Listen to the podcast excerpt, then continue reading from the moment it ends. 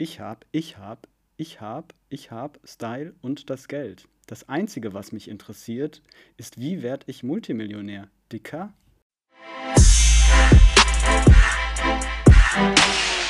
Und damit herzlich willkommen zum Aktienclub, dem Podcast von Anfängern für Anfänger mit Julian und Lisa. Hallo Julian. Hey. Man merkt auf jeden Fall an dem Zitat, dass du kein guter Rapper geworden wärst. Das äh, unterstütze ich nicht. Das Dicker. Spricht das irgendein Rapper so aus? Hast du dir diesen Bushido-Song mal angehört? Natürlich. Sogar relativ oft. Zu Recherchezwecken. Um ja, und genau, um die Line auswendig zu lernen. ich war auch überrascht, aber dieses äh, Dicker mit Doppel-K war mir neu. Normalerweise ist es ja immer Dicker mit Doppel-G. Das ist ja eher so hamburgerisch für mich. Aber in diesem Lyrik, die ich hier gefunden habe, stand es mit KK. Ist Bushido Berliner? Ich glaube, die Berliner Naja, sagen also- Dicker. Dickerchen. Ah, stimmt. Ja. Ja. Und die Hessen Dicker. sagen ja eher Digger. Dicker. Digger. Ich Ja, habe mir okay. ehrlich gesagt Mühe gegeben, jedes Wort so auszusprechen, wie es nicht klingt im Song. Das hast du auf jeden Fall gut hingekriegt. Ja. Das unterstützt nämlich auch meine Theorie, dass du kein guter Rapper geworden wärst. Ja. Also nur so, wie du das jetzt gerade gesagt Ja. hast. Vielleicht hättest du dich auch mit mehr Slang besser performt. Ich bin sicher. Ja. Aber wie dem auch sei, warum hast du dieses Zitat ausgewählt? Es hat ja sicherlich einen äh, Hintergrund gehabt. Naja, es ist natürlich äh, das Motto, was hier schon manchmal durchgeschieden ist. Wir wollen ja Multimillionäre werden, Willen kaufen und so, um uns mal selbst zu zitieren. Außerdem, ich hatte mir noch ein paar mehr äh, Zeilen unterstrichen, die ähm, ja sehr gut passen zu dem, ja, wie Menschen Reichtum auffassen, was sie daraus machen und ähm, was es für sie bedeutet. Und das ist ja auch immer ein moralisches Thema bei uns. Und deshalb fand ich das sehr passend. Okay. Ähm, dein, ja, du hast ja gesagt, es ist unser Anspruch, äh, Multimillionäre zu werden. Daher direkt mal die Frage, Julian, wie läuft's mit deinem Depot? Ist das jetzt eröffnet und funktionsfähig? Das ist ja die Frage, die mich tatsächlich brennend interessiert seit einer Woche. Ja, es ist mir es ist ein bisschen peinlich, darüber zu sprechen, aber zum Glück sind mir nicht so viele Dinge peinlich, deshalb geht es. Zum Glück haben wir nur acht Hörer. Das. Ne, Internet ist Internet, ja. Das Ja, vergisst nie. Ähm, ja, ich habe ja äh, Probleme gehabt, mit meinem äh, Depot wirklich einen Handel abzuschließen. Und da haben wir ja das letzte Mal sogar mit WKNs und so weiter rumgesucht, also mit den Such-IDs der Aktien und der Fonds. Und ich habe die ja nie gefunden. Ich habe dann mit meinem Berater gesprochen, wie wir schon äh, geplant hatten. Und der hat mir einen Tipp gegeben, wie ich die Sachen finden kann. Habe ich sie auch gefunden, sogar in der App. Und konnte dann auch auf Kaufen klicken, aber dann kam eine Fehlermeldung. Ja. Das heißt, äh, meine Vermutung lag da nahe, irgendwie bin ich nicht freigeschaltet, um andere Sachen zu kaufen als DK Investmentfonds. Und ich wollte keine DK Investmentfonds. Also ist im Prinzip das, worüber wir gesprochen haben, was man alles freischalten muss, oder? Ja, dachte ich auch. Und ich dachte, der sagt dann einfach, ja, müssen Sie nur hier ein Häkchen setzen, dann ist alles gut, okay. Ist aber nicht der Fall. Ich habe mir mal noch ein paar Screenshots geschickt und dann hat er das durchschaut. Und zwar habe ich äh, in meiner überambitionierten, ich mache mir jetzt ein äh, Depot auf, äh, Klickerei, offenbar ein spezielles Depot eröffnet. Das nennt sich DK Fonddepot. Was Oh, erklärt, no. warum ich nur DK-Fonds äh, handeln konnte. Alles klar. Ja, cool. Und das habe ich dann mal fix wieder geschlossen und ein ganz normales Sparkassendepot. Also das muss dann gar nicht über die Deka laufen, wie ich irgendwie fälschlicherweise behauptet hatte. Und dann hat man einfach äh, ein Sparkassendepot und das ist wunderbar und läuft und da kann ich jetzt alles finden und alles äh, theoretisch kaufen. Okay. Ja, gut. Also, Das sind ja schon mal äh, wichtige Erfahrungswerte tatsächlich. Äh, ja, ja. Augen hat auf äh, beim Klicken. Wie lange gedauert? Drei Wochen? Zwei Wochen? Zwei Wochen, ich bitte dich. Zwei Entschuldigung. Zwei Wochen, bis das Depot äh, handlungsfähig war. Ja, aber vor allem war das auch viel komplizierter, dieses Deka-Depot zu öffnen, weil die Authentifizierung erstmal mit der Deka, so zwischen Sparkasse und so weiter gemacht werden muss. Ich weiß nicht, warum mir das da angeteasert wurde immer im Online-Banking. Hm. Aber das ist für eine Frage für wann anders und an wen anders. Auf jeden Ja, Fall funktioniert es jetzt Fall. gut, weil das Eröffnen des eigentlichen äh, Wertpapierdepots, also des normalen Wertpapierdepots, ging ratzfatz innerhalb von einer halben Stunde, ehrlich gesagt. Das ist vielleicht Ja, auch nochmal cool. für die Leute, die das noch nicht gemacht haben und die schon länger jetzt in meinem Fall bei der Sparkasse sind, die rufen da einfach mal bei ihrem Berater an oder schreiben dem eine E-Mail oder der Und dann geht das ratzfatz im Prinzip. Gerade wenn man Ja, länger cool. Kunde ist, dann spart man sich diese ganze Authentifiziererei.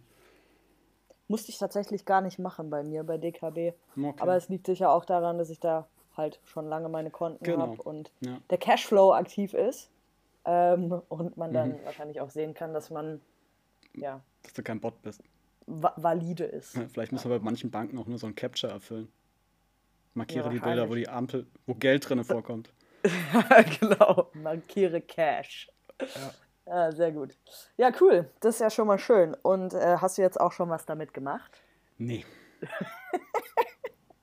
Julian, du bist Außer- zwei Wochen, du bist zwei Wochen hinten dran mit deinen Hausaufgaben. Ja, aber weißt du, wir haben auch noch gar nicht drüber gesprochen. Wie finde ich eigentlich das Papier, in das ich anlegen möchte? Ja. Und entsprechend äh, ja, will ich das da so ein bisschen begleitend machen. Ich könnte jetzt natürlich irgendwas kaufen, was mir so im Kopf rumschwebt. Wir haben auch so ein paar Artikel gelesen und ein paar Podcasts gehört. Großes Thema ETFs, habe ich ja auch schon gesagt. Ich will eigentlich erstmal mir ein 1, 2, 3 ETFs suchen, in die ich investiere, so als Grundlage. Und dann ein bisschen wild los investieren. Aber ich weiß noch nicht, welche ETFs. Mir sind jetzt aber schon Ja. ein paar äh, Namen genannt worden, die ich mir nicht gemerkt habe, aber ich weiß, wo ich sie finde. Ja. Muss ich mal Podcast nochmal, den ich dazu gehört habe, irgendwie ein Stück zurückspulen und dann. Ja. Ja, ich denke, das ist so mit einer der größten Fragen eigentlich. Ähm, wie finde ich etwas? Ja, sei es ETF, sei es Fonds, sei es Aktien, die ich eigentlich investieren will. Ähm, und um ehrlich zu sein, bin ich da auch noch nicht so wirklich weitergekommen, weil ich größtenteils mir einfach irgendwas durchlese und dann denke, ja, okay, finde ich cool und folge dem dann. Ja, im Prinzip äh, ist es in meinem Kopf, passiert das auch so. Ich habe jetzt zum Beispiel ein bisschen Werbung für diesen Podcast machen, der auch auf Spotify oder woanders läuft, von einer Person. Aktienrebell Podcast heißt der. Unfassbar viele kürzere Folgen und die sind super. Ähm, ja, also da werden manchmal einfach bestimmte Aktien, bestimmte Unternehmen untersucht und da habe ich jetzt zum Beispiel neulich was gehört über Zalando und Airbnb, dass das Mhm. scheinbar gerade ganz gute Investments seien ähm, und auch die Begründungen, die werden dann so in also 20 Minuten mal auseinandergenommen. Finde ich ein Mhm. ganz cooles Format, aber man muss schon irgendwie ein bisschen hinterher sein und Sachen wieder zurückspulen, weil es ist schon eher fortgeschritten, finde ich. Ja. Aber aus meiner Ja. Position als 0,1 Fortgeschrittener ist alles fortgeschritten. Apropos 0,1 fortgeschritten, ich habe es geschafft, 3,03 Euro plus zu generieren. Ach, hör doch auf. Ich bin aus den roten Zahlen raus. Bist du auf die Straße gegangen, hast ein Lied getrellert, oder? Hätte man denken können, aber nein, es ist tatsächlich, mein Portfolio ist im grünen Bereich. Und das finde ich sau cool. Ja, Es sind 3 Euro, aber diese 3 Euro sind sind geschenkt. Start, sind das Startkapital für eine rosige Zukunft. Ja, was kaufst du dir für die Schau mal. 3 Euro? Welchen Eine, Share? neu- ein- eine neue Aktie natürlich. Ja. Ja, Reinvestieren, das, der ist ja, Cashflow. das, das ist das Cash Einzige, was. Sinn macht. Ja. Nee, erstmal natürlich noch gar nichts. Ähm, was ja einen eigentlich direkt zum nächsten Punkt bringt, und zwar, wann steige ich aus? Sicherlich nicht bei 3 Euro. ähm, und vielleicht, äh, oder vielleicht spulen wir mal kurz zurück und ähm, reden über das, was wir letzte Woche besprochen haben, ähm, nämlich wann steigt man ein? Wir hatten ja über ähm, Hauptversammlungen von Firmen gesprochen. Ja, Und vielleicht ich mal hatte ganz ja kurz gesagt- mit einsteigen, meinst du, wann investiere ich, wann kaufe ich, wann schlage ich zu? Ja, genau, wann schlage ich zu und wo setze ich den Wert an? Und ähm, genau, ich hatte ja mal ganz naiverweise gesagt, sicher voll schlau, direkt vor der Hauptversammlung ähm, reinzugehen, weil dann quasi die Prognose für das nächste Jahr und die Dividenden und was auch immer, was für wilde Begriffe es da so gibt, das wird da halt alles veröffentlicht, besprochen, wie auch immer. Ähm, aber wir hatten ja schon gesagt, wahrscheinlich machen das viele und Ja. der Wert steigt davor nochmal, was ja wahrscheinlich auch so ist. Und jetzt kommt aber das Wichtige an der Sache, denn ähm, am Tag nach der Dividendengutschrift, das heißt, die Hauptversammlung ist fertig, die ganzen Aktionäre kriegen ihre Dividende und am Tag nach der Dividendengutschrift wird die jeweilige Aktie mit minus dem Dividendenbetrag an der Börse gehandelt. Hm. Die Frage ist also, ist das nicht der viel bessere Zeitpunkt zum Einsteigen? Man kann sich also die ganzen Zahlen anschauen, was wird da vorgelegt, ähm, wie sieht das nächste Jahr aus und kriegt sie quasi ein bisschen günstiger. Was sagst du dazu? Also ich kann mir vorstellen, es ist sicherlich ein Zeitpunkt, an dem man einsteigen kann. Es klingt jetzt für mich äh, auf jeden Fall als ein sinnvoller Zeitpunkt. Aber dass ja, die ne? Überlegung, die du vorher hattest, so ich steig, also äh, gut, man hätte es erwarten können. Aber naiv finde ich, das ist eine sehr berechtigte Frage. So kann ich nicht einfach vor der Hauptversammlung, vor der Dividendenausschüttung kaufen und danach wieder ja. verkaufen. Genau, aber das hatten wir eigentlich das letzte Mal schon direkt wieder gestrichen, ja. diese Idee, weil der Aktienkurs höchstwahrscheinlich steigen wird kurz davor. Ja, und weil es ja auch eine Haltedauer gibt oder sowas in der Art. Ne? Hol mich ab. Ähm, also, dass man eine Aktie mindestens so lange halten muss nach einer Hauptversammlung oder sowas. Ich glaube, solche Ah, Regeln okay. Ja, es gibt, glaube ich, äh, Fristen auch davor. Mhm. Ähm, also bis wann man den Kauf getätigt haben muss, um dividendenberechtigt zu sein. Ja. Ja, also ich kann ja. mir vorstellen, wenn dieser Drop kommt nach einer Versammlung, dass es äh, interessant ist, natürlich nicht für die Dividende einzusteigen. Da muss man halt aus anderen Gründen die Aktie kaufen, weil man denkt, der Kurs an sich steigt halt. Ja. So würde ich das jetzt ehrlich gesagt interpretieren. Ja, genau. Das schließt schon fast an meinen, an meinen Begriff fürs kleine Einmaleins heute an. Soll ich den schon bringen? Meinst du, sind wir hm. schon so weit? Lass mich kurz überlegen. Irgendwann müssen wir unser Zitat und äh, die Bushido-Texte nochmal einspielen, aber Ich denke, wir können auch das einmal eins schon raushauen. Wenn es passt, dann passt es halt. Ja, es passt einfach, weil es halt so ein bisschen darum geht, ähm, warum kaufe ich eine Aktie? Und es gibt unterschiedliche Strategien und die Strategie, die so von, ich sag mal, den Großen verfolgt wird, ist die Value-Strategie. Und ich habe mich da vorhin mal kurz eingelesen.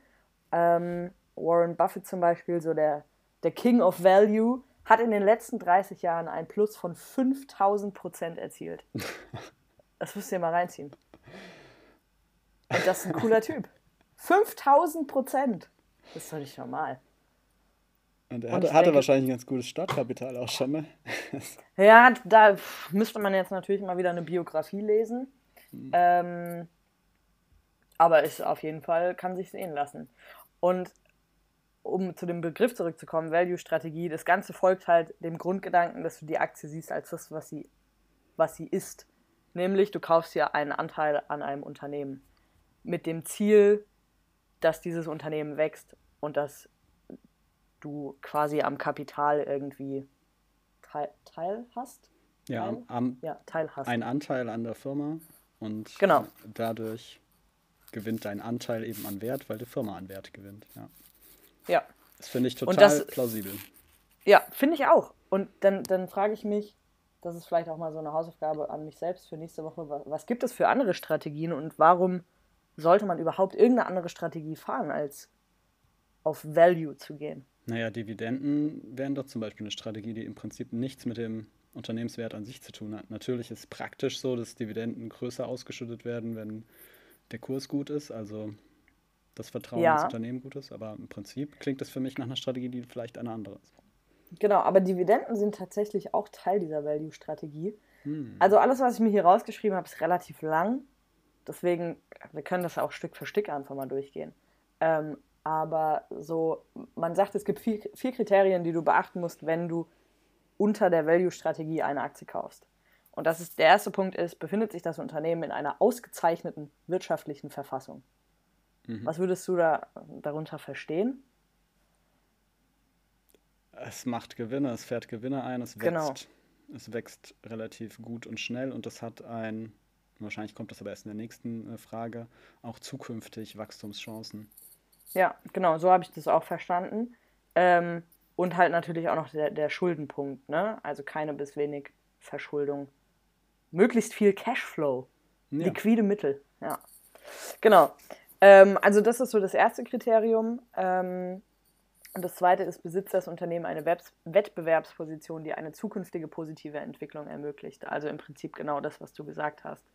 Und ich glaube, dass das so mit der schwierigste Punkt ist zu erkennen, wenn man sich in einem Bereich nicht sonderlich gut auskennt, oder? Ich glaube auch, da muss man sich die Geschäftsmodelle tatsächlich genauer angucken und auch mal ein bisschen nachlesen. Jetzt zum Beispiel, also am Beispiel Zalando die planen ja so eine ganze, diesen ganzen Plattformgedanken auszubauen in Europa und in Europa sowas wie das Amazon für äh, Fashion zu werden.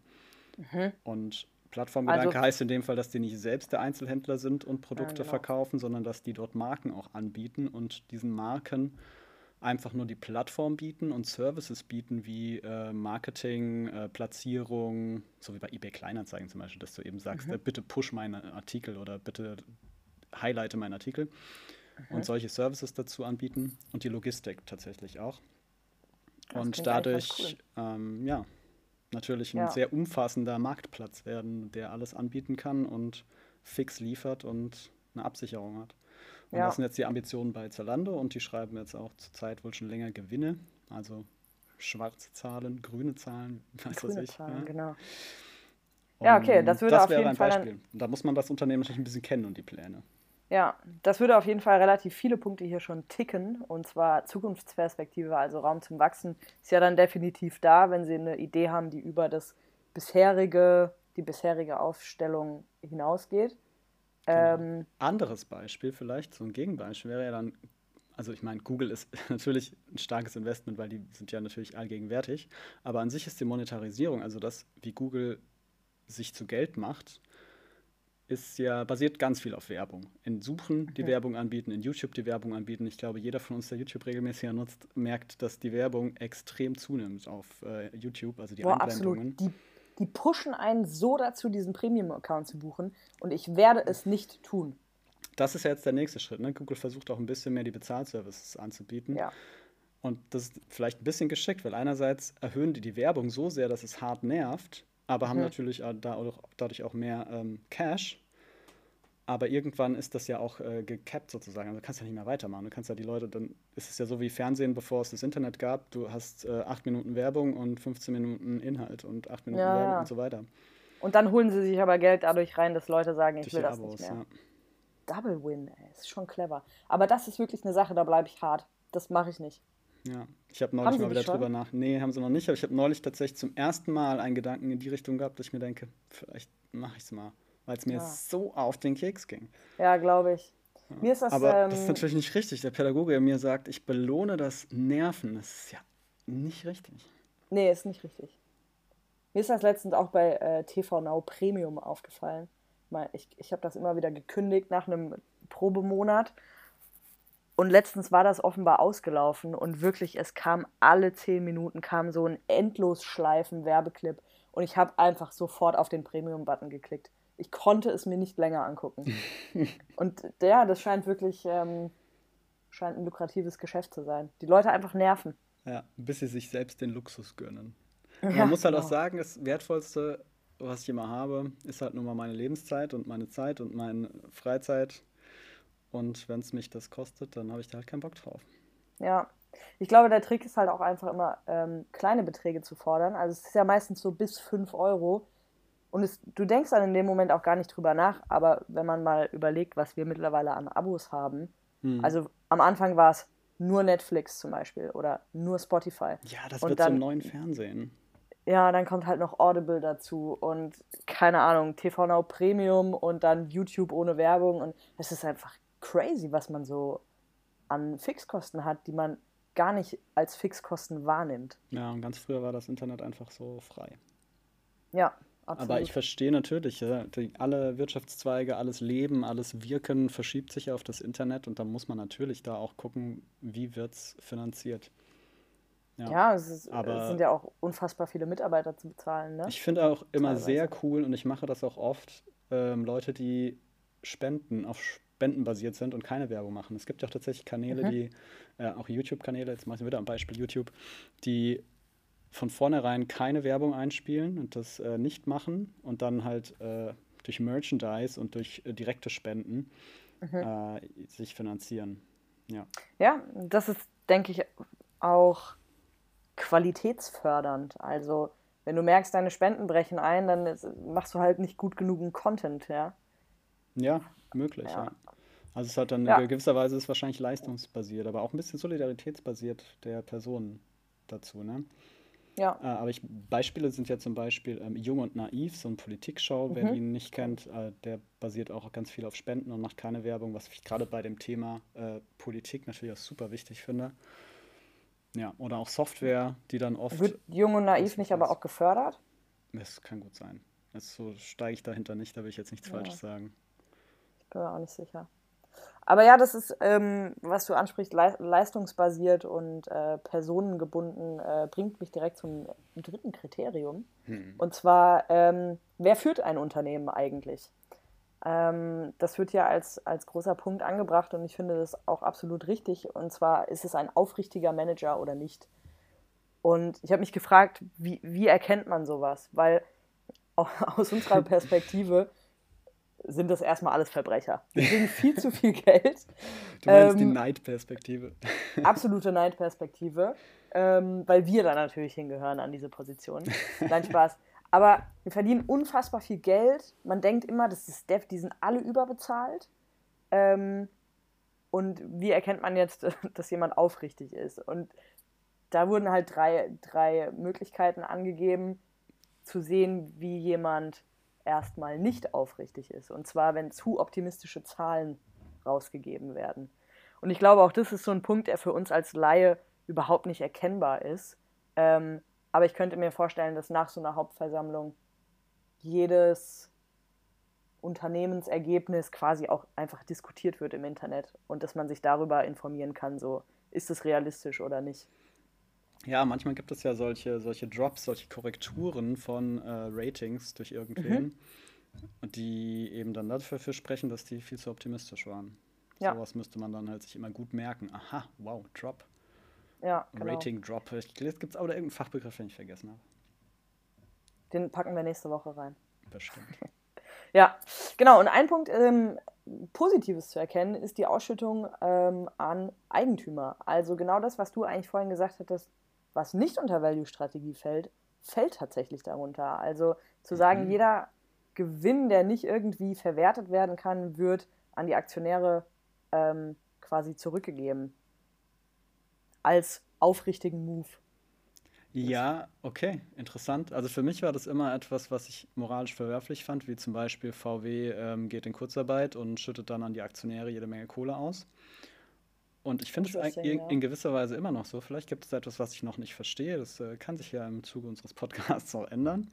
Ja. Ähm, jedenfalls, warum kriegen es nicht die Mitarbeiter? Also ganz oft ist es natürlich so, äh, bei solchen Unternehmen werden Mitarbeiter auch jährlich mit Aktienanteilen Ja, ähm, Tesla belohnt. zum Beispiel. Ja. Ja. Insofern würden die wahrscheinlich doch profitieren, in gewisser Weise, ja, das stimmt. Ja, und das würde ja dann auch wieder unter den Punkt zählen, aufrichtige Manager. Also wenn du Mhm. damit ein Problem hast, dass das so nicht gemacht wird, also dass die Arbeiter quasi nichts davon bekommen, wäre das ja eine Aktie, die nach diesen Kriterien für dich schon wieder rausfallen würde. Aber ist es nicht auch total gut, wenn ein Manager sagt, oh Gott, wir haben immer jetzt den Manager. Ich werde versuchen, die Managerin zu sagen. Wenn die. Managerin sagt, wir investieren das Geld, was jetzt übrig ist, in Mitarbeiterwohlbefinden oder Gesundheitsmanagement in dem Unternehmen oder zur Reduktion, Abbau von überbelasteten Stellen und schaffen da eine neue Stelle oder sonst irgend sowas. Ja, Aber es ist vermutlich nicht für das Investitionsbusiness gut. Vielleicht. Aber man merkt daran Aufrichtigkeit. Habe Ja. ich ja einen Konflikt identifiziert. das ist äh, ja sicherlich auch einfach super viel Subjektivität, oder? Also wie, Ja, total. Man denkt mir doch mal an die Leute, ähm, Mark Zuckerberg oder ähm, ja, Elon Musk oder Bill Gates oder Larry Page und weiß ich nicht. Man hat ja immer irgendeine Emotion, die man mit denen verbindet. Ja, und die resultiert absolut. natürlich nicht daraus, dass ich neulich mal ein längeres Gespräch mit der Person hatte. Ja. Zu Elon können wir gleich kommen. Ich würde gerne noch den letzten Punkt ähm, bringen, einfach damit das Thema abgeschlossen ist. Ja. Ist das okay für dich? Ja, unbedingt. Ähm, und das ist, finde ich, der wichtigste Punkt und der Punkt, den ich am wenigsten verstehe. das äh, ergänzt sich super. Geil. Und zwar, Kriterium Nummer vier und damit das letzte, kann die Aktie des Unternehmens zu einem Preis gekauft werden, der deutlich unter dem inneren Wert liegt. Da sind bei mir schon mal die Alarmglocken angegangen, weil ich dachte, okay, fuck, ey, Mathe und ich muss irgendwas ausrechnen. Was man tun muss tatsächlich, aber es gibt natürlich Rechnertools für sowas. Ähm, und im Endeffekt ist es ein Verhältnis zwischen Kursgewinn und Kursumsatz. Ah, das habe ich in Ja? meinen äh, fortgeschrittenen Podcasts häufiger gehört und konnte nichts damit anfangen. Ja, cool. Ja. Also Kurs. Moment, ich muss mich kurz sammeln. Also, das Kurs-Gewinn-Verhältnis muss man ins Verhältnis setzen zum erwarteten durchschnittlichen Gewinnwachstum der nächsten drei Jahre. Da habe ich mich schon mal gefragt, wo kriege ich diesen erwarteten Gewinnwachstum her? Wahrscheinlich von den Unternehmen selbst. Ja, oder I irgendwelche, no wie die Leute, die raten oder die Unternehmen, die das Rating vornehmen. Ja, also da äh, entwickelt sich direkt eine neue. To-Do draus. Definitiv, ja. Muss ich mir nächste Woche nochmal angucken. Wie können wir Ähm, selbstgesteuert Informationen über ein Unternehmen herausbekommen? Genau. Also ich Ja. weiß, dass zum Beispiel eine GmbH oder was auch immer ab, ab solchen äh, im kaufmännischen Register eingetragenen Unternehmen gibt es immer ein Register, ein offizielles, in dem solche Zahlen veröffentlicht werden. Das heißt, es muss ja ein solches Register geben. Ja. Das Handelsregister. Also ich. Quintessenz von, von Punkt 4 ist, wenn das Gewinnwachstum über dem Kurs-Gewinn-Verhältnis liegt, ist die Aktie quasi unterbewertet, was also für uns positiv ist. Je größer der Gap, umso eher ist sie unterbewertet und damit ein Kaufsignal. Und das ist genau das, was diese Value-Strategie macht. Die sucht im Prinzip nach Aktien, die unterbewertet sind. Und das ist mal so ein Ansatz, den ich zumindest zum Teil verstehe. Ähm, und ich bin mir aber relativ sicher, dass es dafür diverse Tools gibt. Ähm, Und ich vor allem auch Kriterien und Gewichtungen, oder? Die da ganz unterschiedlich sind. ja, genau. Ich habe auch in meiner äh, drei Minuten zwei Quellenprinzip Recherche einfach mal geguckt und es gibt tatsächlich super viele ähm, Empfehlungen einfach, wo diese ganzen ja, Sachen einfach gegengerechnet werden. Super viel kommt auch von, von so den, den Großaktionären, wie zum Beispiel Warren Buffett. Da ist dann die, eine Auflistung von diese Aktien hat er 2020 gekauft oder diese Aktien wird er 2021 kaufen. Ähm, und man kann dem natürlich auch einfach folgen. Was ich ja in einem Fall auch gemacht habe und das ist eine sehr positive Aktie bisher Ah ja. in meinem Portfolio. ja, genau. Aber ähm, du hattest eben den Punkt Moral und aufrichtige Manager angesprochen. Ja, wir haben ja eben jetzt schon ein bisschen darüber diskutiert. Ich meine, das ist ja auch äh, die Rolle unseres Podcasts. Wir geben nicht Ratschläge und analysieren Aktien, das machen andere sicherlich besser, sondern eher, ja, wir diskutieren über die Inhalte, die so produziert werden und die Empfehlungen, die es so gibt und was macht der normale Mensch so aus einer Empfehlung. Ja, und insofern, wir haben eben diskutiert, ich, wir müssen ja auch nicht zu einer Konklusion kommen, aber solange man sich bewusst ist, dass das viel Bauchgefühl ist, und das war, finde ich, so eben unser Fazit, äh, ist es, denke ich, schon in Ordnung. Aber du hast ja auch schon ein Kriterium genannt, an dem man sehen kann, an- also Dividenden scheinen irgendwie moralisch, oder was heißt moralisch, zuverlässig zu sein oder darauf hinzudeuten. Finde ich Mhm. immer noch fragwürdig, also da muss ich nochmal weiter hinterfragen. Aber Habe ich, ähm, hab ich das gesagt so? Ich habe nur gesagt, dass ich es geil finde. Ne? nein, du hast es auch als Kriterium genannt, dass äh, wenn an die Aktionäre das wieder zurück ausgeschüttet wird. Ach ähm, so, in über- dem Punkt. Ja, genau. Ja, auf jeden Fall. Ja, aber dieses ähm, Ver- Vertrauen auch gegenüber einem Manager oder Firmenbesitzer, sagt man sowas? Eigentümer?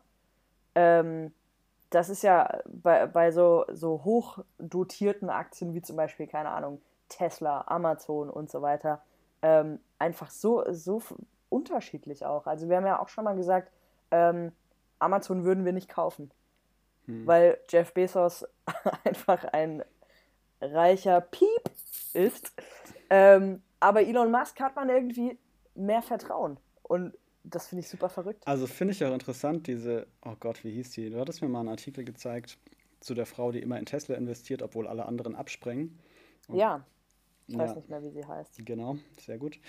Ähm, jedenfalls vertraute ja auch einfach darauf, und das ist ja fernab jedweder Marktanalyse oder sowas, sondern sie weiß, dass Elon Musk schon das ein oder andere Kaninchen aus dem Hut gezaubert hat, wenn es um Ja. Aktienwerte geht, und vertraut einfach in Elon Musk und nicht auf die Zahlen oder auf das Unternehmen oder sonst irgendwas. Sie vertraut darauf, dass Elon Musk die Aktionäre Ja, bei Laune hält. Ja, bei Laune hält, genau. Ja.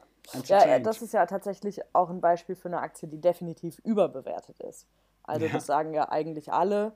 Ähm, Die ist ja ein mehrfaches, äh, die ist ja mehr wert als die anderen großen Automobilkonzerne zusammen. Und das ist ja irre, wenn man sich ja so, gerade als wir Deutsche äh, mit den Traditionsautomanufakturen, Ja, die richtig. sich über über 100 Jahre, 150 Jahre da irgendwie aufgebaut haben, ist schon verrückt. Ja, und jetzt kommt dieser Dude an mit seinen Elektroautos, der äh, Brandenburg das ganze Wasser abpumpen will. Ja, Und alle haben Bock drauf. Aber irgendwie ist es so, ja, mach Elon.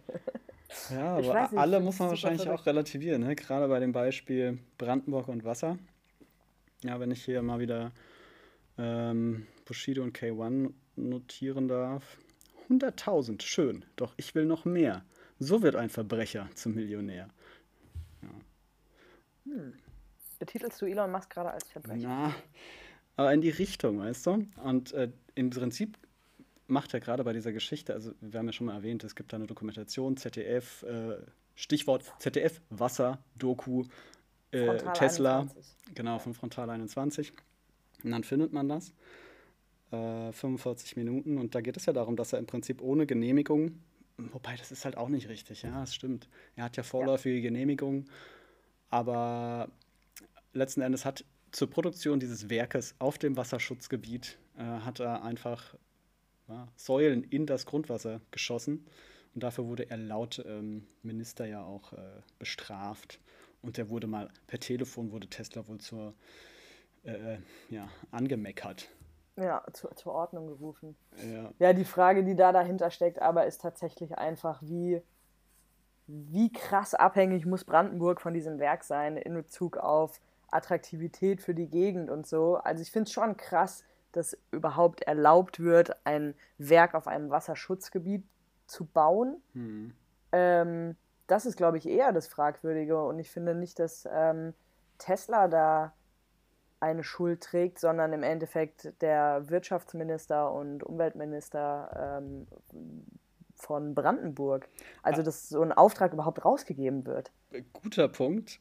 Inwiefern darf man Unternehmen in die Pflicht nehmen, die sich prinzipiell an Gesetze halten, wie Schlupflöcher fürs Lohndumping und Steuerersparnisse ausnutzen?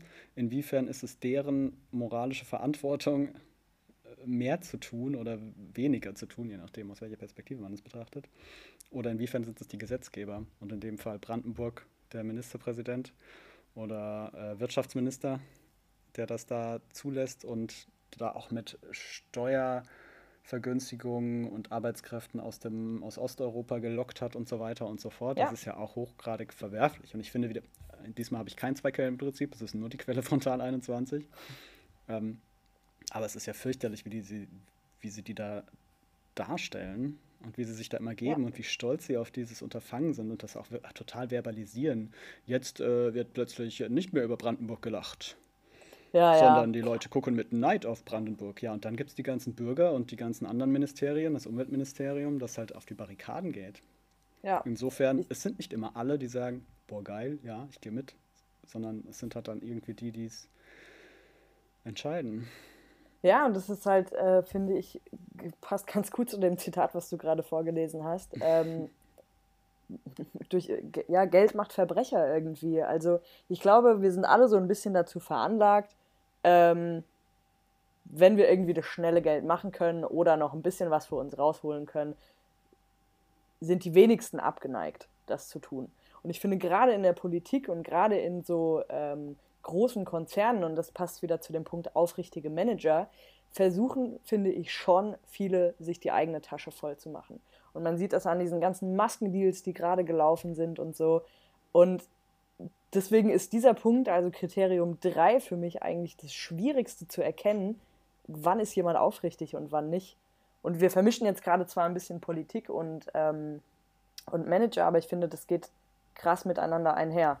Also kauft man eine Apple-Aktie nicht, weil sie Steuerschlupflöcher ausnutzen? Oder, wie du gerade gesagt hast, akzeptiert man, dass die sau schlau sind und vielleicht dadurch ihren Umsatz wieder steigern? Was für einen als Aktionär ja eigentlich mega positiv ist. Ja, jetzt habe ich schon wieder eine interessante andere Idee. Ich weiß nicht, ob ich die jetzt gerade verfolgen soll. Ähm, aber was ich jedenfalls spannend finde, prinzipiell an diesem Kriterium, ist ja, dass irgendwie die Moral damit reinkommt, weil Ja. oder Wertvorstellungen mit reinkommen, weil man ja scheinbar sagt, äh, ein vertrauenswürdiger Chef würde dazu führen, dass es ähm, eine gute Investition ist. Aber Ja, genau, vertrauenswürdig, aber vielleicht heißt vertrauenswürdig auch nicht gleich ähm, handelnd nach meinen me- Wertvorstellungen. Ja. genau, sondern geschickt handeln Ja. vielleicht. Also handeln im Sinne des Unternehmens und nicht im Sinne von Moral. Ja. Und dann muss man sich selbst aber als, als Aktionär halt bewusst machen, habe ich da, will ich das, kann ich das unterstützen oder geht es tatsächlich gegen meine moralischen Grundsätze? Ja, und das propagiere ich ja für mich ein bisschen seit Sekunde eins unserer, unseres Podcasts. Ja, Dass man ja schon als Aktionär Macht hat, wie man zum Beispiel bei der extrem überbewerteten Tesla-Aktie sieht. die ich habe und geil finde. Ja, Geld ist so. Aber ähm, tatsächlich bringt es ja dich vielleicht auch so ein bisschen einen Schritt näher, ähm, für dich sowohl die fassen, passenden ETFs oder Fonds zu finden, als auch die richtigen Aktien, ähm, wenn du sagst, dass das für dich ein entscheidender Faktor ist, nachhaltig, moralisch richtig zu agieren. Ja, klar, es Und- gibt Nachhaltigkeitsfonds ne? und Nachhaltigkeits Ja, ich hatte dir ja tatsächlich mal eine Seite dazu geschickt. Ähm, ich weiß nicht, ob du das gerade auf dem Schirm hast, aber ähm, ich lese es einfach mal vor. Wie Bitte. wäre es denn damit? Und zwar der Öko World Rock'n'Roll Fonds. Ähm, das Portfolio ist nach Vorstellung des Anbieters auf Familien, Eltern und Großeltern ausgerichtet. Also da schon mal sehr familiär.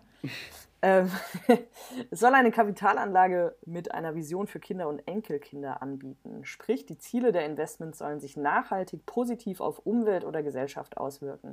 Neben dem Fokus auf Nachhaltigkeit überzeugt der Öko World Rock'n'Roll aber auch mit äh, auch durch seine Leistung als Mischform mit einer attraktiven Wertentwicklung bei moderaten Schwankungen. Das klingt doch eigentlich, wir könnten ihn auch Julian-Fonds nennen.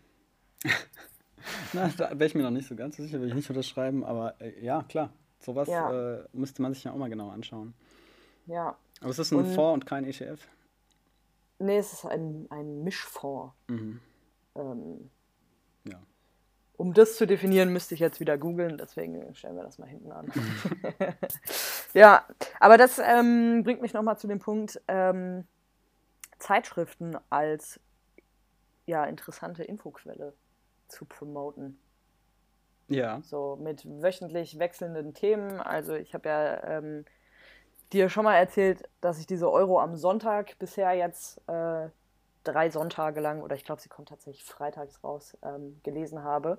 Und das ist cool aufgebaut. Also da sind immer unterschiedliche Fonds und ETFs, die vorgestellt werden. Ähm, es wird aber häufiger auch mal sowas wie Moral besprochen. Es werden Begriffe erklärt. Also es ist halt nicht so, nicht so advanced wie vielleicht manch andere Finanzzeitschrift. Cool. Und das finde ich ganz cool. Ja, ich finde es auch. Auch das äh, sehe ich in unserer Position in diesem äh, Podcast, einfach solche Infoquellen weiterzugeben. Weil Ja. wir sind ja, wie wir häufig sagen, nicht die Informationsquellen, sondern Nee, nur die nicht. Anwender. Für die Ja. Anwender. Vielleicht können wir die Fall- mal als Sponsor gewinnen. Oh ja, alle, ja. Ich schreibe den mal. Ich fand, wie, wie ich ja auch schon gesagt habe, also Zeitschriften, die ich da ab und zu mal gelesen habe, fand ich auf jeden Fall hilfreich, ja. Und ich finde aber auch, für mich ist äh, so ein Podcast, und da gibt es ja auch viel, wenn man bei Spotify mal nach äh, Aktie sucht oder den anderen Podcast-Plattformen, fand ich auch sehr hilfreich, weil diese Untersuchung von Platzierungen und eine Beschreibung von einem Unternehmen ist überhaupt nicht grafiklastig. Es reicht da wirklich, es einfach in Worten zu beschreiben. Deshalb ist das eigentlich ein ganz gutes Format, finde ich, für solche News. Mhm. Hast du schon eine Internetseite gefunden, die, der du, ich sag mal, so weit vertraust oder die so viel Input bietet, dass du sagst, that's the one? Das würde ich niemals machen. Ich würde mich niemals auf die eine Quelle. Nein, ich meine jetzt so zum Starten. Also find, landest du häufiger auf der einen, also immer derselben Webseite Nee. irgendwie? Nee, Nee, es okay. ist, ich bin, ich, ich gucke da echt rechts, links, hoch, runter und äh, springe von dem einen zum anderen Ja. und versuche da einfach so ein bisschen die, oh, wie ein schöner Begriff, die, die Denke der Menschen, die sich damit auskennen, auch zu begreifen Mhm. und die Sprache zu begreifen und nach was die so entscheiden und welche Kriterien die scheinbar Wert legen. Ich finde, in Kommunikation wie Menschen kommunizieren, was sie darstellen, was sie sagen, merkt man ja immer schon, was scheinbar wichtige Kriterien sind. Ja, absolut. Ich finde auch tatsächlich, dass so die Kommunikation, deswegen finde ich es auch super gut, dass wir da wöchentlich drüber reden, ähm, maßgeblich zum Lernprozess beiträgt. Also auch wenn wir jetzt vielleicht noch nicht so viel getan haben und hier irgendwie mehr, mehr rumschwallen als sonst was, ähm, aber ich finde es voll wichtig, sich mit jemandem auszutauschen darüber. Ja. Und zwar mit jemandem, der genauso wenig Plan hat, weil wenn du jetzt mit jemandem sprichst, der viel mehr Ahnung hat, dann kannst du nicht deine eigenen Erfahrungen und Fehler machen. Ja. Und ich glaube, das ist super wichtig für so einen Lernprozess. Ja, und die Menschen haben vielleicht auch schon vergessen, wie es eigentlich ist, an der, am Anfang zu stehen und so gar keinen wirtschaftlichen, gar, gar kein wirtschaftliches Fundament zu haben, außer eine Stochastikvorlesung. Ja. Ähm, wo wir gerade beim Punkt waren, äh, wo informiere ich mich und wie kriege ich mal einen Überblick, ähm, mein lieber Kumpel Klausi hat äh, mir einen Tipp geschickt und zwar ähm, die Börsenoma. Ich glaube, wir haben da schon mal drüber geredet, ich bin mir aber nicht sicher. Ich Auf jeden Fall heißt die, die, die gute Dame Beate Sander und die hat äh, den sogenannten Börsenführerschein rausgebracht. Und er hat gesagt, für ihn war das ein, ein cooler Startpunkt, um überhaupt erstmal Überblick zu bekommen. Cool. Ja, wenn ich mich richtig erinnere, ähm, hat sie einfach im Rentenalter angefangen mit Aktien zu handeln und war sehr erfolgreich. Cool. Was mal wieder zeigt, wenn man die Zeit für so Sachen hat, ähm, kann man sich einfach intensiver damit beschäftigen. Ja, aber du bist ganz am Anfang mal mit einem Zitat gestartet, was ja besagte, man hat die Zeit, wenn man sich die Zeit dafür nimmt. Absolut. Ja. Aber das machen wir ja auch. Richtig, ja. Ja. Aber trotzdem denke ich, je, natürlich, je mehr Zeit du da rein investieren kannst, umso effektiver ist es im Endeffekt.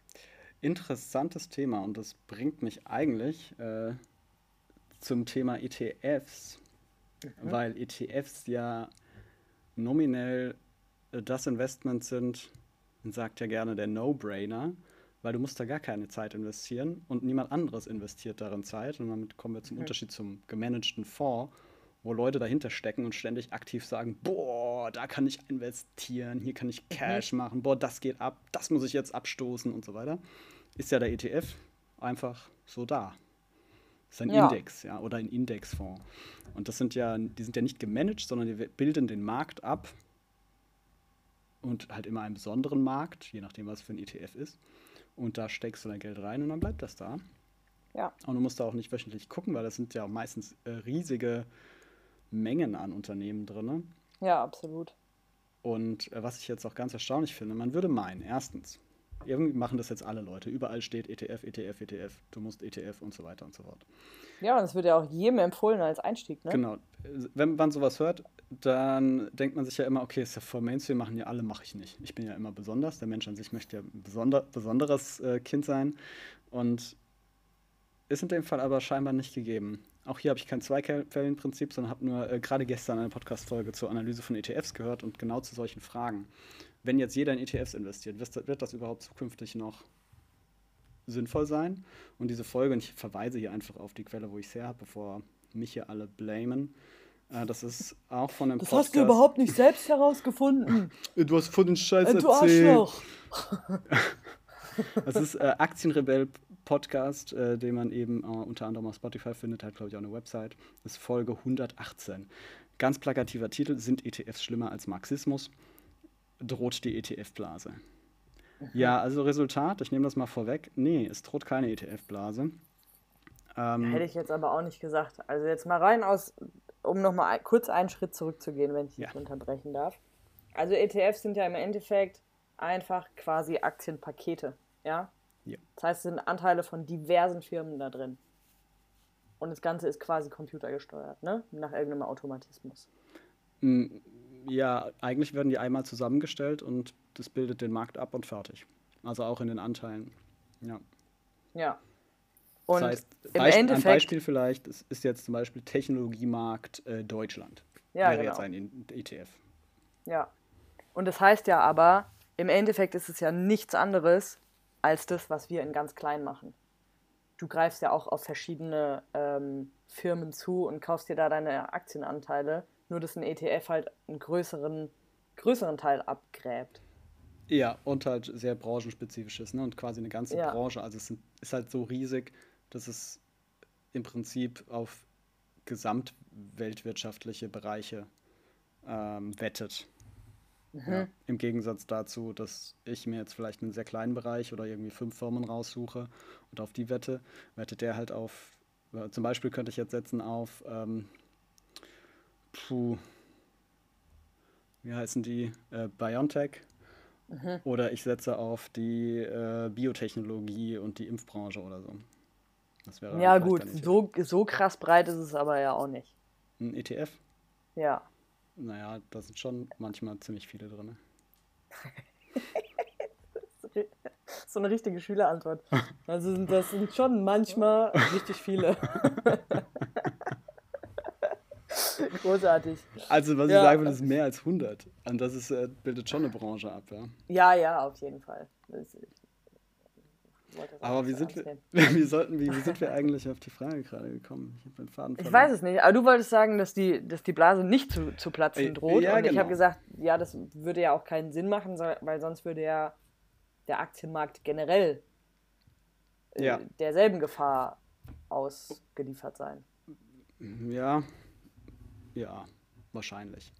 Die Frage ist nämlich letzten Endes, welche Rolle nimmt dann der, dieser aktive, dieses aktive Investment ein bei der Welt, wo alle in ETFs investieren? Und das ist ja in den letzten zehn Jahren wohl enorm gestiegen, wie viel, äh, wie viel Geld einfach in ETFs steckt.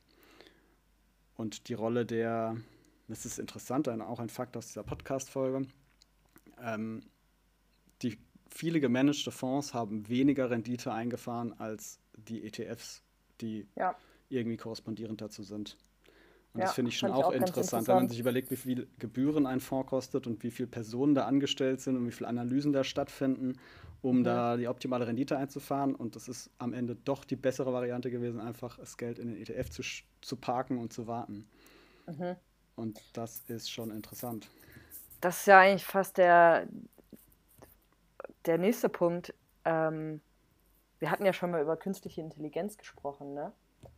Mhm. Und im Endeffekt ist ja ein, ein ETF einfach nur auf Daten basiert. Und wenn du aber sagst, du steckst eine künstliche Intelligenz dahinter, die also das Beste aus Fondsmanagement und ETF-Berechnungen zieht, dann, dann explodiert doch der Aktienmarkt. Weil es immer perfekt ist. Ich glaube nicht, dass es sowas gibt. Und ich habe Angst davor, dass es passiert. Wir Ja, haben ja glaub, bisher in jeder Episode auch ähm, Filme mit einfließen lassen. Und ich denke hier zwangsläufig an Skynet aus Terminator. Und das äh, finde ich hochgradig gefährlich. Na, da kann ich leider nicht mitsprechen mit Terminator. Boah, gibt so viele Teile, wie, konnte, wie konnten die anderen Ja, nicht vorbeigehen? genau deswegen.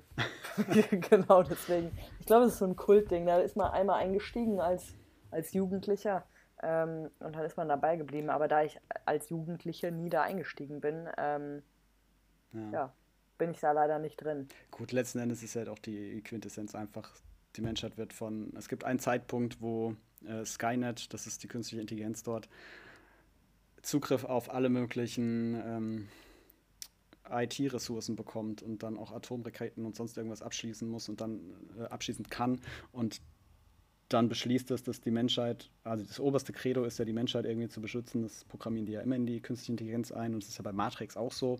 Und am Ende entdeckt die künstliche Intelligenz, oh, die Menschheit ist selbst die größte Gefahr für sich selbst, deshalb müssen wir die irgendwie vor sich selbst schützen und deshalb gibt es da massive Freiheitseinschränkungen. So, Ich habe gerade ein ganz neues KIs. Bild von Terminator bekommen. Mhm. Interesting. Ja, gut, ich meine, das das Setting bei Terminator, aber der Rest ist halt Ah, bam, okay. bam, bam und so. Bam, bam, Ja. äh, Schwarzenegger. Ja. Bam, bam, Schwarzenegger. Das ist ein schöner Folgentitel. Okay. Das gefällt mir gut. ja. Ja. Und Okay. er verschleiert auch jedweden Inhalt. Ja, definitiv. Man muss halt einfach zuhören bis zum Ende, bis es irgendwann kommt. Okay, noch ein wichtiger Fakt zu äh, ETFs. Ähm, die meisten großen ETFs und die günstigsten ETFs, in die man investieren kann, sind wohl äh, auch Quelle dieser Podcast-Folge. Ähm, sowieso an große Fondsgesellschaften angebunden. Das heißt, die besten Konditionen werden halt von großen Fondsunternehmen bereitgestellt und deshalb stecken die dann auch immer hinter dem ETF. Was nichts daran ändert, dass es für uns trotzdem günstig ist, in den ETF zu investieren. Ja. Auch daraus leitet sich ja eigentlich fast eine To-Do ab, ne? Welche? Endlich einen passenden ETF zu finden. Ja, definitiv. Ja. Bis nächste Also vor- Woche vor möchte allem ich dich- in einen ETF wenigstens Ja. investiert haben. Genau, vor allem für dich äh, mit, einem, mit einem leeren Portfolio, was endlich funktionstüchtig ist, also das Depot. Ähm, du, du musst loslegen. Ja. Und ich bin sehr gespannt, was du uns äh, nächste Woche erzählst darüber. Ich auch. Du musst aber dann alles darüber wissen, das ist klar. Ne? Es gibt dann so eine kleine Hausaufgabenüberprüfung, ähm, die natürlich an die Value-Strategie angepasst ist, damit du dann, dann auch direkt alles, alles übernimmst. Okay, okay. Und ich bin dann gespannt, welche Strategien es neben der Value-Strategie gibt. Ah, stimmt, das ist meine To-Do. Ja, die muss ich auf jeden Fall noch notieren, ähm, bevor ich die wieder vergesse. Ja, wir haben auch schon fast wieder die Stunde erreicht, ne?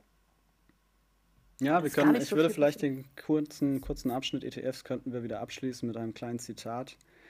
Nur das Geld, nur das Geld kommt immer schneller. Wie von selbst, wie von selbst. Geil. Von wem war das? Äh, ebenfalls Bushido. Bushido ist einfach ein richtiger Das ist ein Visionär. Trader, ja. Ja, der, der wusste Bescheid.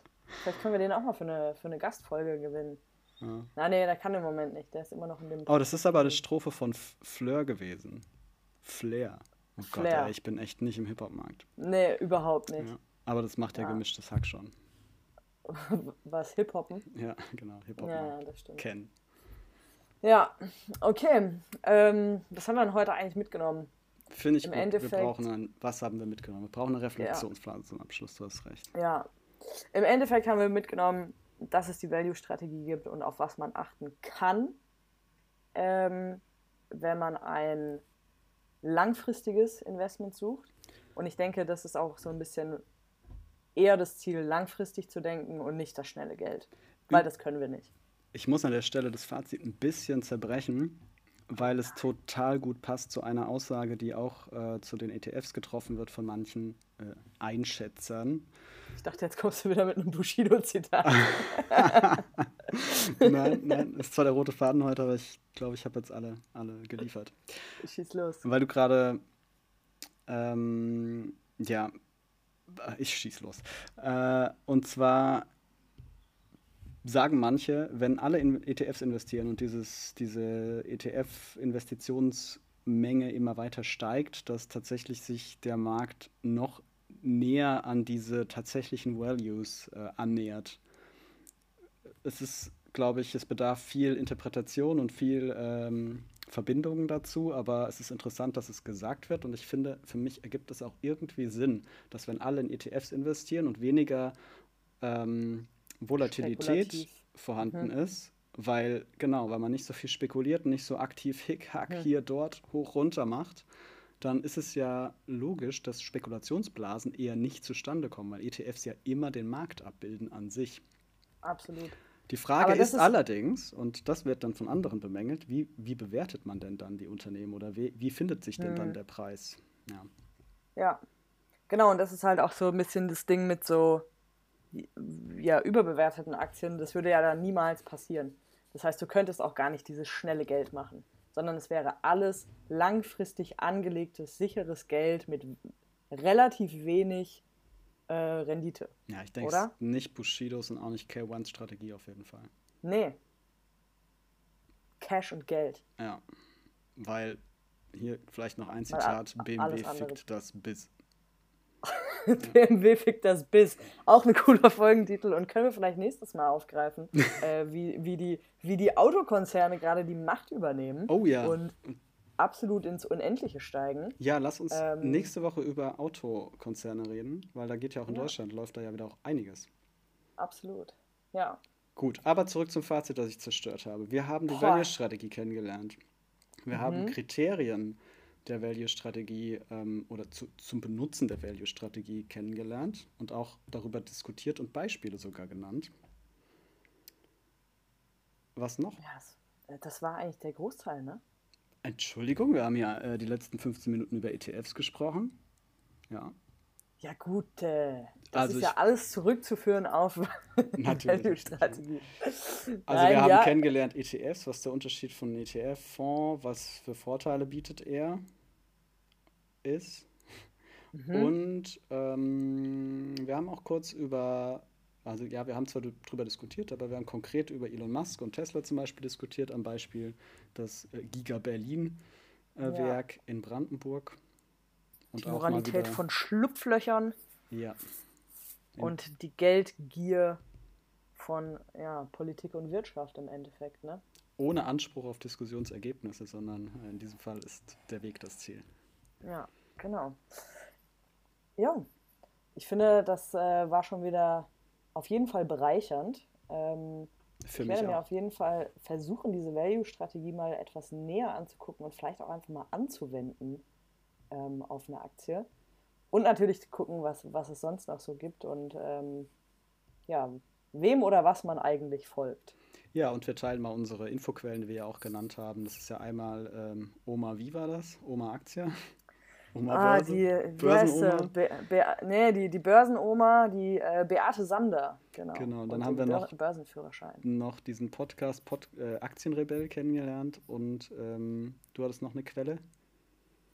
Die Euro am Sonntag. Euro am Sonntag, genau. Haben wir drei gute ähm, Quellen schon mal weitergegeben, die wir nochmal weiter verfolgen können. Ja.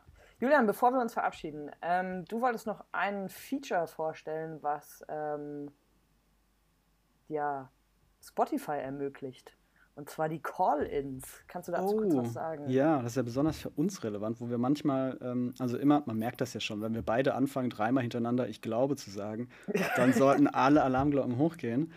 Da sind ja manchmal schon echt viele drin. Und dann sind schon äh, Expertenrückmeldungen zu erwarten. Und es gibt in, äh, die Funktion, und das ist in jeder Folge immer beschrieben, ähm, wie nennt sich das doch gleich? Hier, Voice Message. Send in a Voice Message. Da geht man einfach auf den Link oder man benutzt sogar die App Anchor und ähm, dann kann man da einfach quasi eine kurze Sprachnachricht als Kommentar schicken zu uns als Podcast. Wir können diese Sprachnachricht dann entweder direkt per Drag and Drop in unseren Podcast einbauen und darüber diskutieren oder auch einfach nur inhaltlich darüber diskutieren. Also wenn ihr sowas schickt, seid äh, gewarnt, wir könnten das eins zu eins übernehmen. Aber es wäre könnt, cool. natürlich aber, könnt natürlich aber auch sagen, wenn ihr nicht wollt, dass wir das eins zu eins übernehmen, sondern einfach drüber reden.